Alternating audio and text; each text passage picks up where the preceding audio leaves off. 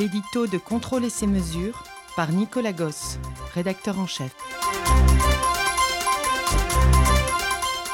Vite Pas de temps à perdre. La compétition fait rage.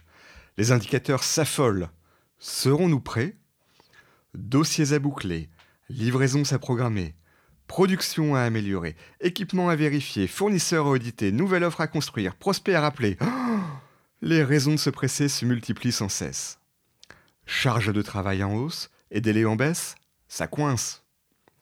Les conseils de gestion du temps, gestion du stress, gestion de la productivité, gestion des équipes, gestion de tout et de tout le reste sont pléthoriques. Mais sont-ils encore adaptés à nos modes de fonctionnement? Pourrait-on se reposer sur autre chose, sur un nouveau mode d'organisation?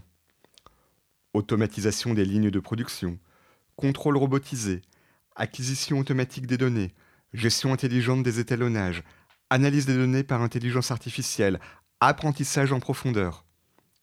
Ces stratégies ne sont pas juste des concepts. Elles ne sont pas non plus ce qui alimente les démonstrateurs que l'on verra sur Global Industry par exemple. Elles sont réelles, ne demandent qu'à s'implanter largement dans toute organisation. Elles permettent une meilleure production et une meilleure qualité en prenant directement en charge ce qui nous était échu auparavant.